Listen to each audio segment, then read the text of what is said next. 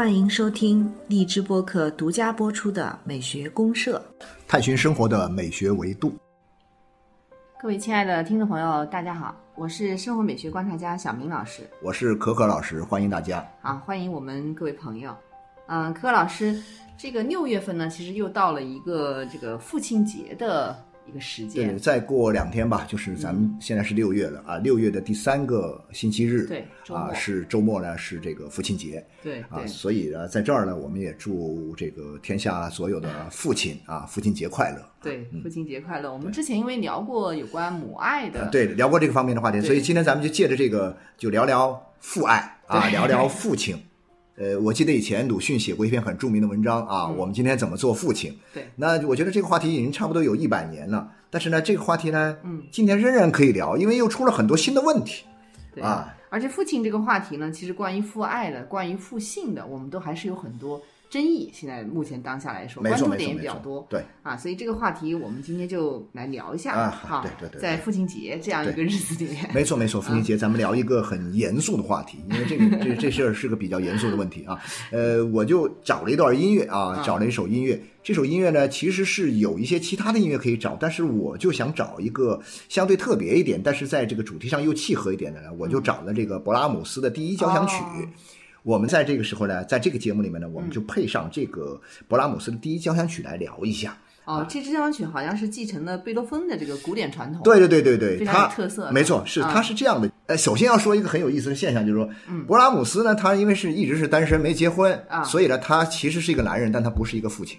哦，在他身上没有父亲这个身份。那这个曲子跟父呃亲这个呃，这个为什么跟父亲有？但是他在精神上，啊？精神上呢，他是通过这首曲子来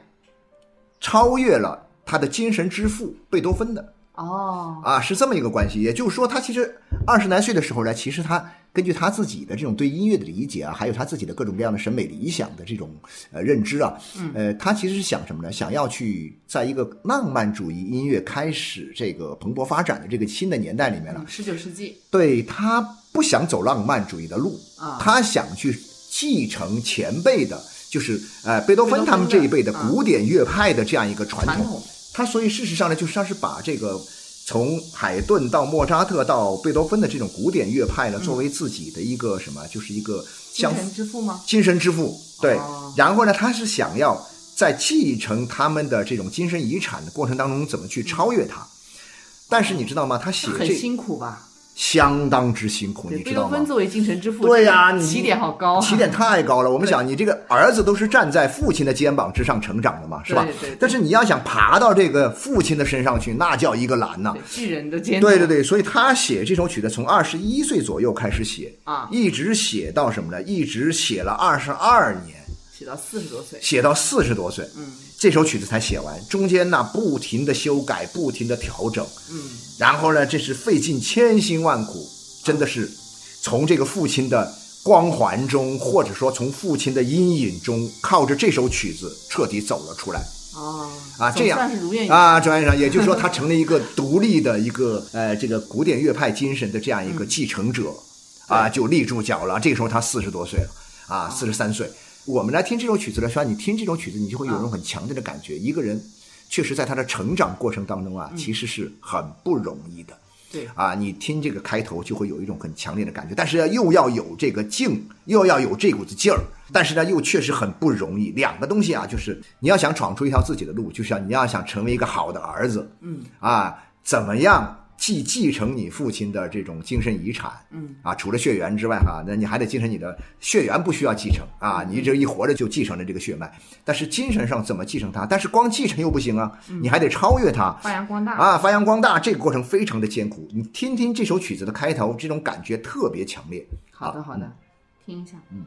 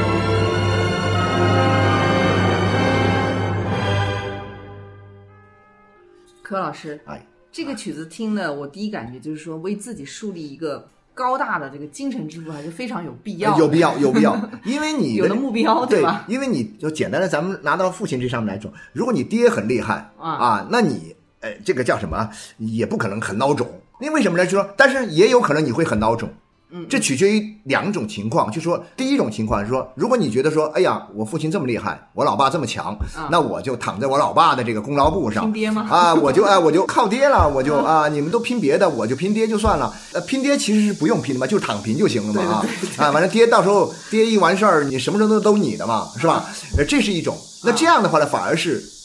你有一个很强大的爹的话呢，你就会很弱。啊，你就会很弱。但是另外一种呢就不一样，另外一种是什么呢？就是说你爹很强大，但是你想的是我有更高的理想和志向。第一方面，我要这个继承我爹的这种优良的各种品质也好啊，能力也好；但另外一方面呢，我又要超过他，我又要超越他，青出于蓝而胜于蓝。对，这个时候呢，你就会很难。但是如果说你能够走出这条路来，你就真的会比你老爹更强大。对对，所以布拉姆斯是属于后者，哎，他是应该是属于后者，因为不是说嘛，就是说这个古典音乐里面有三个 B 嘛，对三 B 啊，三 B 嘛，就是勃拉姆斯这个字的开头就是个 B 嘛贝多芬的也是个开头嘛，B 也是个 B 开头嘛所以呢，它是第三个 B 嘛，第一个 B 是巴赫嘛，所以我们讲的就是说，他其实是不说是比他厉害多少，但至少他走出了自己的一片新天地，对，啊，这就是至少是普遍认可的，它是继承了这样的一种古典传统。对对对对对对对，不错。嗯那柯老师，我们今天呢，其实，在讲到父亲这个话题的时候，一直是有一个大家普遍比较嗯关心的问题，就是现在其实我们很多当下的人啊，都会觉得我们是处在一个相对父爱缺乏的一个年代父爱特别缺失，对这个父爱缺失有一个什么样的具体表现？我跟你说一个很搞笑的事儿哈，啊，就说哎，有那么一家人家，这是以前的事儿啊，我看到的。就说这家人家呢，今天是父亲节了，啊准备给这个父亲呢一个惊喜，大大的惊喜。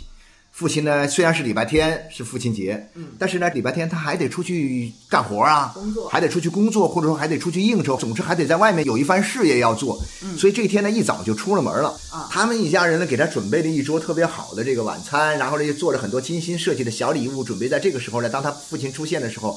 给他的父亲。啊，但是呢，你知道吗？到了这个晚上，父亲就一直没回来，哦，就回不来。然后呢，最后呢，大家只能在什么用微信啊啊，哎，来向父亲啊致以节日的问候。然后呢，大家守着这一桌好吃好喝的，然后呢，再守着这个各自做好的礼物都送不出去，是标准的缺席、啊，就是父亲就缺席了吗？连连这个都缺席，是吧？你想象一下，就是在这种情况之下呢，我们会觉得说，这种缺席，你说起来有时候也挺心酸的哈，就嗯哎呀，父亲确实好辛苦啊，很不容易。但是在这个意义上讲，他又他又确实是不在场啊。父亲应该在场的时候，还不要说这个本身是给父亲做的这一桌这个好菜、好吃好喝的来给他祝贺的时候，这个缺席，很多日常生活里面更是大量的缺席啊。对啊，所以现在有一种说法叫做“丧偶式育儿”，啊，叫丧偶式育儿。对就是每一个这个个，对对对，家庭里面都有这样的问题。很多人都觉得说，都父亲长什么样儿都不是特别，不是特别清楚啊。父亲的这种性情啊，父亲的这个喜怒哀乐呀，呃，更是感受不到。呃，然后呢，这个我们很多人会觉得说，这是今天才有的事儿。但是其实好几十年前，嗯，就一直有。我以前记得看这个王朔他写的这个文章里面呢，就说到他的父亲，就是哦说他觉得说他的父亲是个军官，嗯嗯，但是呢，他说他其实从小很少，他父亲会在家里面陪伴他，或者说有接触。在他的印象中，他的父亲就是什么呢？对，那就是一个背影啊，就是一个背影，或者说还不是一个背影，就是一个大盖帽啊，就是一个军帽，哦或者说一个军装、一个大衣、军大氅儿那种感觉。然后至于这父亲是什么样啊，他的内心世界如何，完全不知道。嗯你更不用说得到父爱的这样一种滋养。但是你看，这么几十年下来，其实还是一样。没错，嗯所以我觉得柯老师他，我们讲育儿这个问题呢，可能还是有些争议啊。嗯嗯那么可能也会有很多父亲他啊不一定觉得就是说啊他是缺席的，啊对吧？这个他认为他在场对对对，这个可能是有一些争议。但是我觉得讲到这个呃，有一个观点呢，可能是大家普遍都会觉得是有困惑的。嗯啊，就是说男性角色在我们社会上面来讲的话呢，他通常呢，他的成功的标准呢，还是是以他真正在社会上的这种地位啊、嗯金钱啊、权力的东西，对对对对对为他的一套标准。而家庭的这种缺席呢，它往往跟这个东西是有时候是矛盾的。对，也就是说这不是他的地盘儿，就感觉到是说对，父亲呢，更多的他的这个职责范围哈，他的权限，我们经常会讲到他的权限男主外，啊，对对对，权限就是在外面，就是对出了这个家门儿啊，这外面的广大的世界呢，都是他父亲的地盘。嗯嗯嗯，但是呢，到了家里，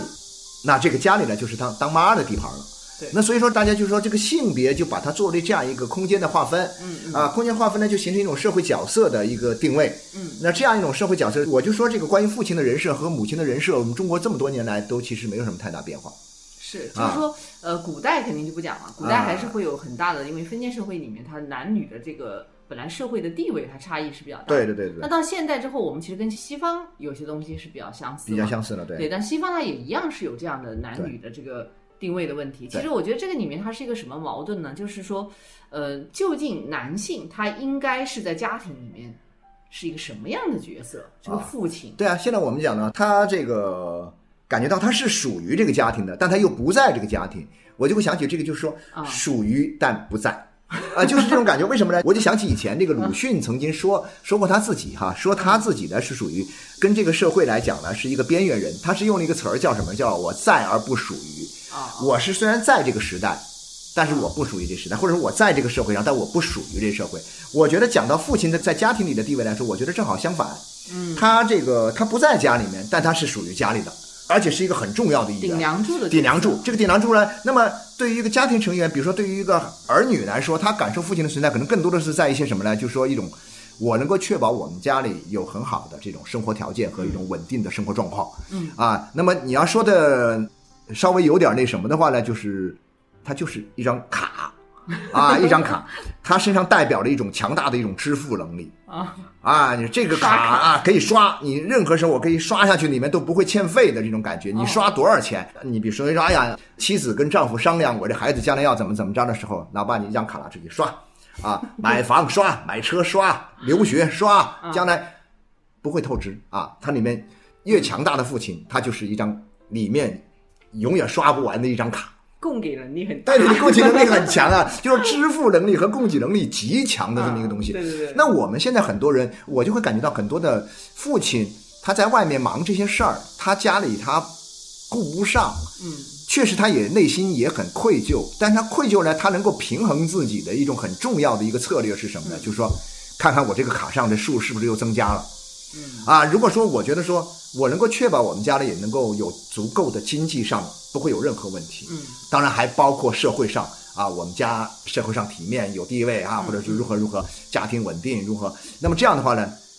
他就觉得说，那我哪怕我没办法陪我的孩子一起吃饭，跟我孩子讲故事，陪我孩子出去玩游戏，嗯。我也觉得说，那我也是尽到了我父亲的责任呐、没错，高老师，您讲的这个就刚好是中国，我觉得近二十年来吧，还是比较主流的一种思想。哎，很常见的，对，对，非常非常主流比。较主流。因为我记得原来有一个那个访谈上有一个那个男性啊，他说过一句话，就是我觉得我留给自己的子女最好的就是一个忙碌的背影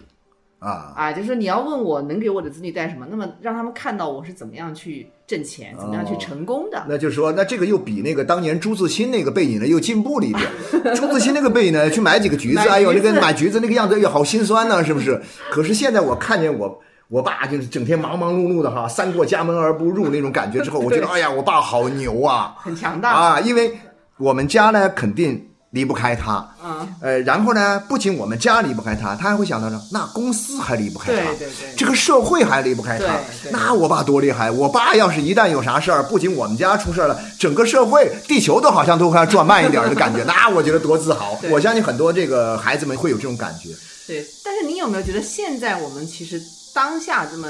啊、十来年不到时间，其实反而这种观点也有一些质疑也会有一哦些质疑，也会有对变化。因为什么呢？说实在的，你这种状态啊，你就是不能当饭吃啊。就虽然你是吃着你爹在外面这个挣来的钱买来的饭啊，能够吃得饱饱的，吃得好好的哈。啊，但是呢，你说你整天看着你的，把你父亲那个忙碌的背影当饭吃，那是吃不了的。你有的时候你真的需要你爹陪你玩一玩的时候，对他掩盖不了你缺席的事哎，实。对，这是事实是缺席的，啊。因为人的这个，就说人在情感上来讲，我们知道，就是说一个人的成长啊，特别是啊。孩子的成长过程当中的时候呢，嗯，呃，有的时候呢，这个父亲的缺失，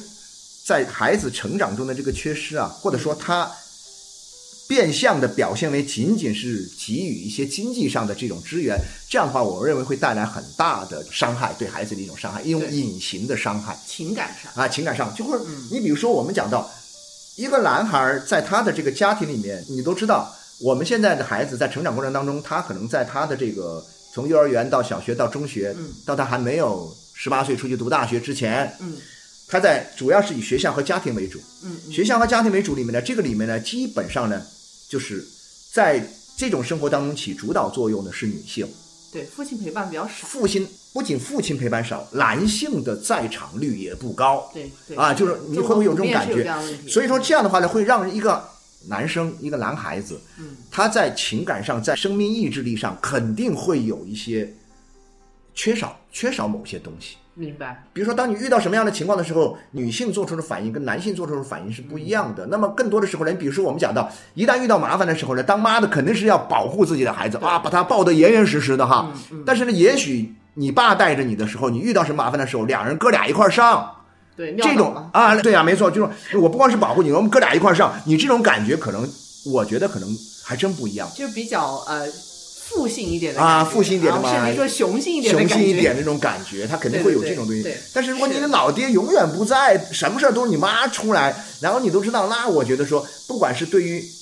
比如说女性来说啊。啊，就是女孩子来说，还是对于男孩子来说，其实我都觉得都会有这个问题。前些时候，我记得我们很早的时候，我们节目里也聊到过关于这个男性气质的，就说现在中小学里面大家也发现了这个问题，对。啊，说这个男孩儿怎么会是呃女里女气的？呃，虽然我们不是说女里女气不行哈，啊那但就是说你作为一个性别普遍表现出来的这样一种社会倾向，嗯，它更多的是比较偏重于阴柔方面，或者说是这样一些很内向的方面，可能确确实实是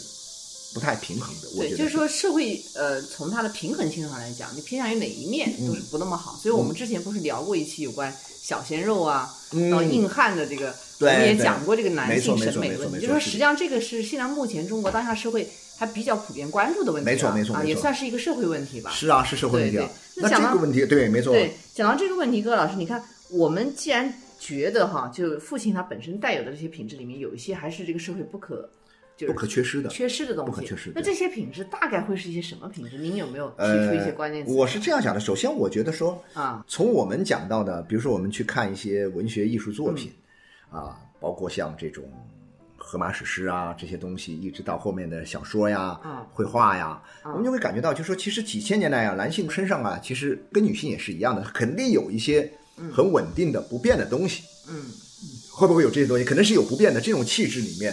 因为生物这是人的生物体基于生物属性，在生物属性的基础之上所建构起来的一种社会属性的东西。对就是生物性和社会性的统一所形成的一种，肯定跟性别有关。啊，那么这样的话呢，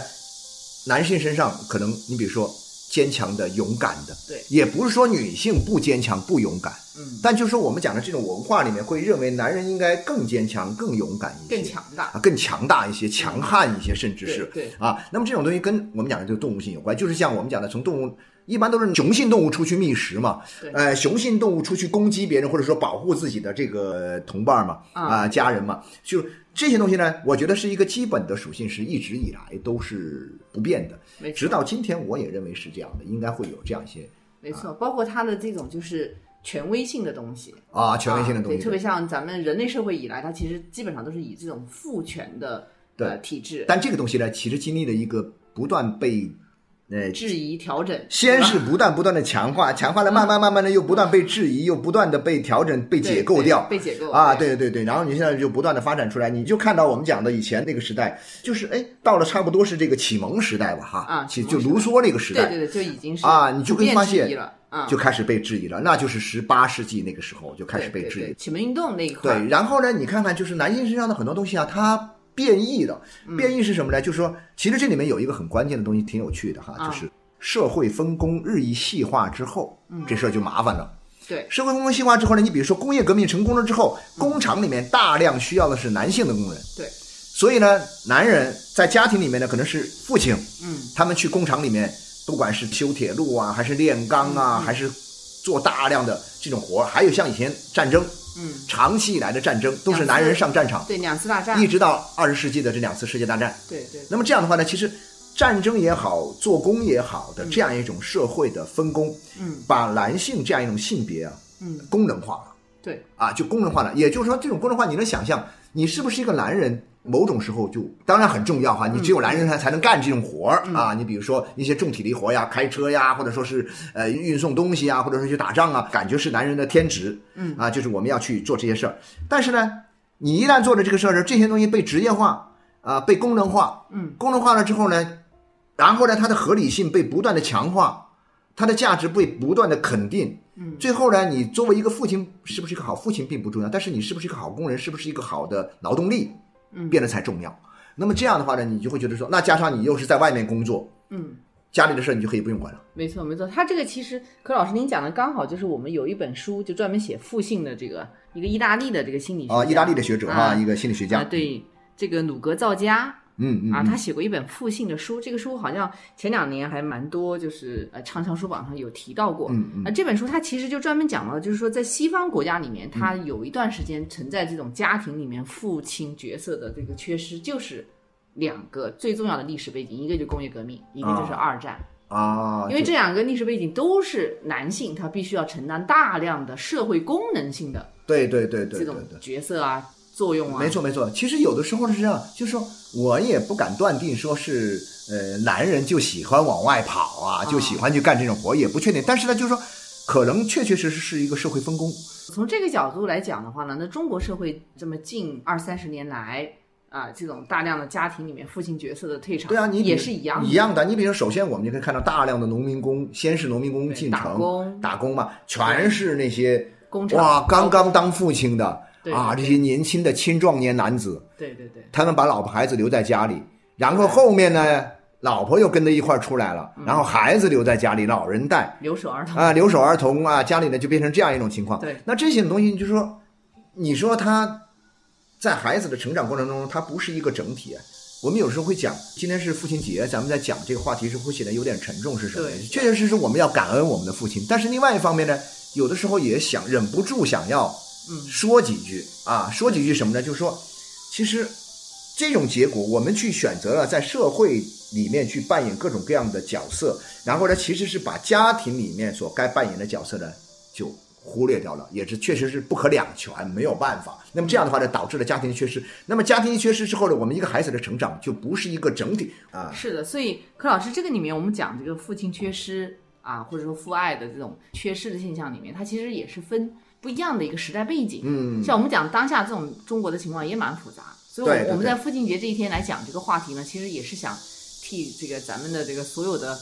男性的这样的一个社会角色来说一句，就是说在咱们这种时代的这个洪流里面，啊，其实确确实实呢，就是说你这个父亲的角色来讲的话呢，你很多时候你是有一些你必须要承担的身不由己的这样的一个没错没错，没错性质，啊就是功能社会功能功能，你。必须要满足这种功能需求 啊，对你要去承担这种使命嘛，对，就是社会责任感嘛。是啊，所以这是一方面，但是另一方面来讲的话呢，就是说你有条件、有能力的时候，那么你可能也要尽可能的为家庭里面、为你的子女做到一个父亲的。没错没错，所以我有时候我想的是这样的，就是我自己作为一个父亲，我有时候会感觉到，嗯曾经有那么多年时间里面，我觉得自己确实做的不好，我得要做检讨。啊，所谓的检讨是什么呢？就是说你会觉得说我。我肯定我要在外面工作，我要在外面去挣钱啊啊。然后呢，孩子这个很多事儿照顾不到呢，都交给家里人啊。然后呢，你们去弄，完了我把钱拿回来就行了。但是呢，在这个过程当中，说实在的，我不知道其他的这个父亲是什么样。嗯我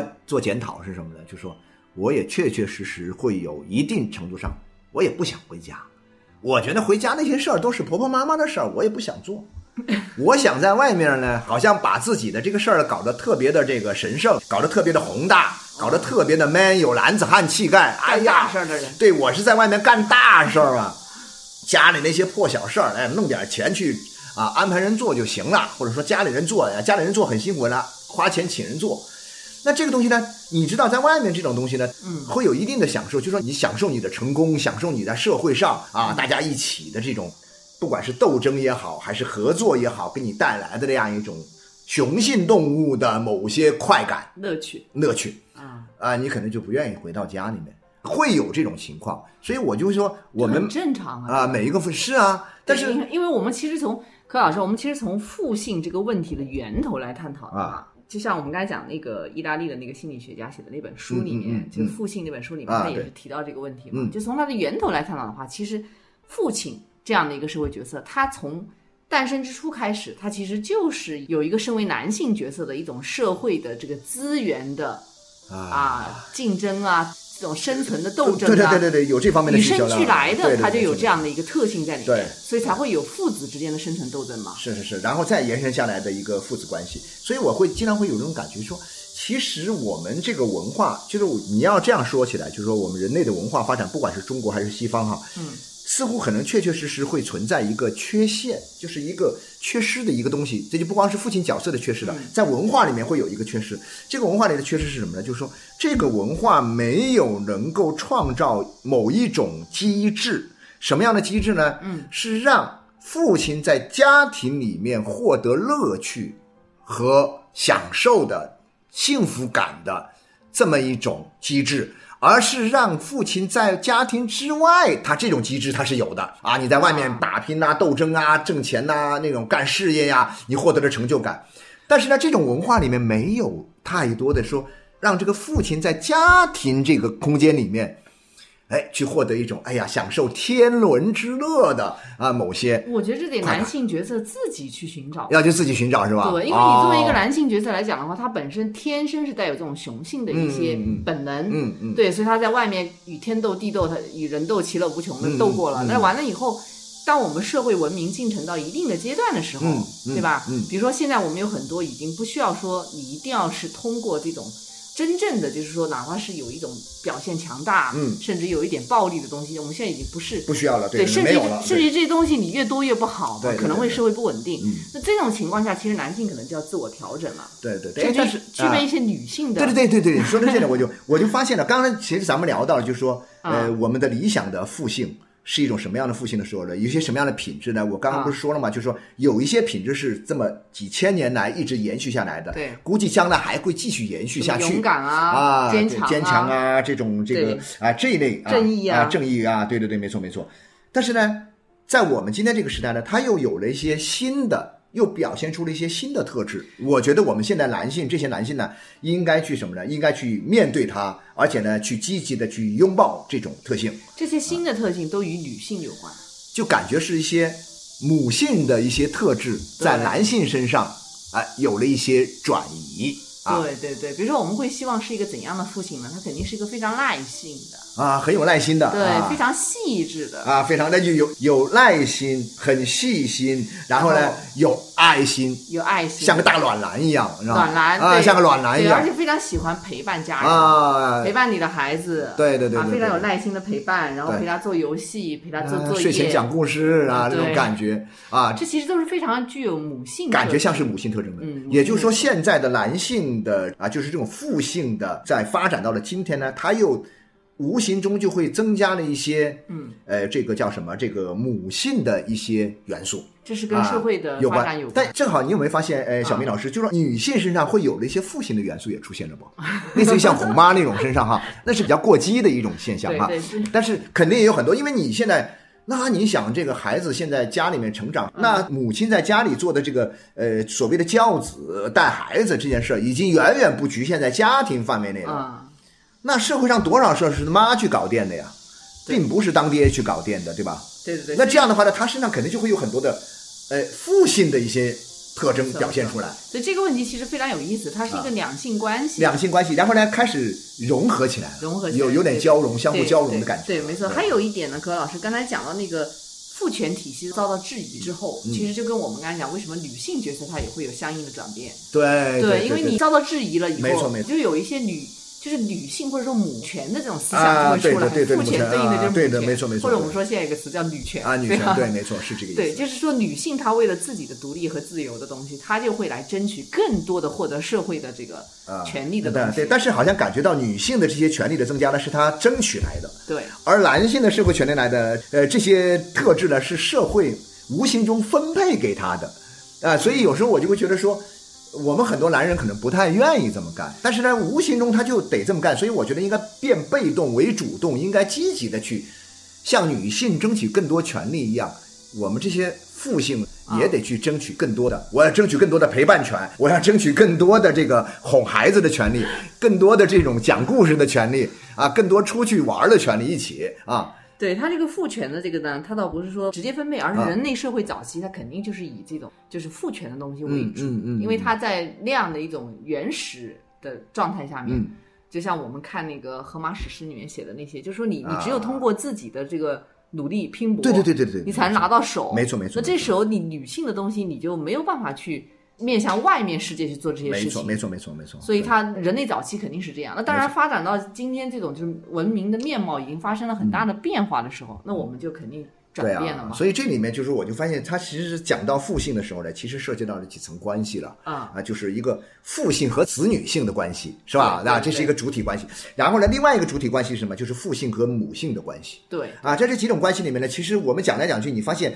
不管是我们主张也好，还是事实出现的情况也好呢，嗯，都是出现了一种相互的融合的状态。对，它都有一种像。都是一种平衡状态。有一部新片啊，献给父亲节的一个片子，是一部这个国外的，好像是法国还是哪里的，英国还是哪里的一部电影，啊叫《困在时间里的父亲哦》，啊，就特别应景，我感觉到对啊，所以呢，我觉得大家可以去看一看。对，我看了一下介绍，它好像是专门就是一个老人和他的子女之间的，这是一个对对对，一个一个父亲跟他的女儿之间的这么一个关系。生活中的很多问题，就是父亲也好啊，孩子也好嗯啊，彼此之间其实有很大的两代的这种代沟啊、代际矛盾的东西，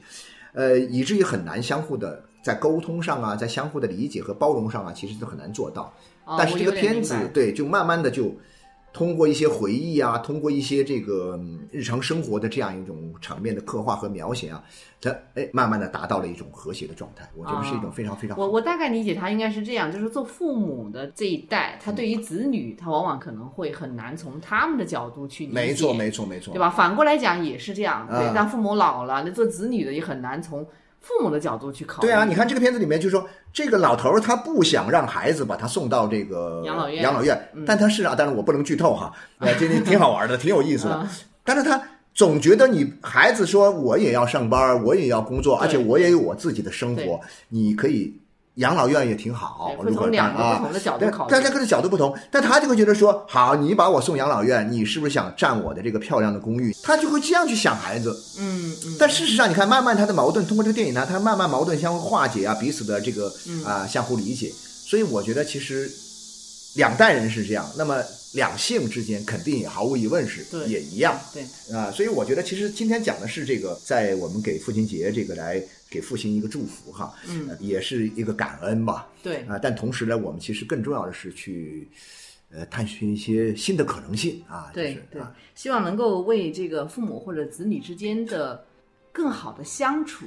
更多的亲情的这种关爱啊啊，能够探讨一种可能性。对对对，更好的可能性出来，对，没错没错，对对，啊因为相互之间其实就是多一些理解就好啊，没错没错没错。那最后我们来听一下这个勃拉姆斯的第一交响曲当中的一段比较呃温柔的部分啊，比较 比较温柔的部分，看看这个和谐的这种体验是什么样的啊，我们感受一下。谢谢大家。啊，那今天节目就到这儿了哈，谢谢大家。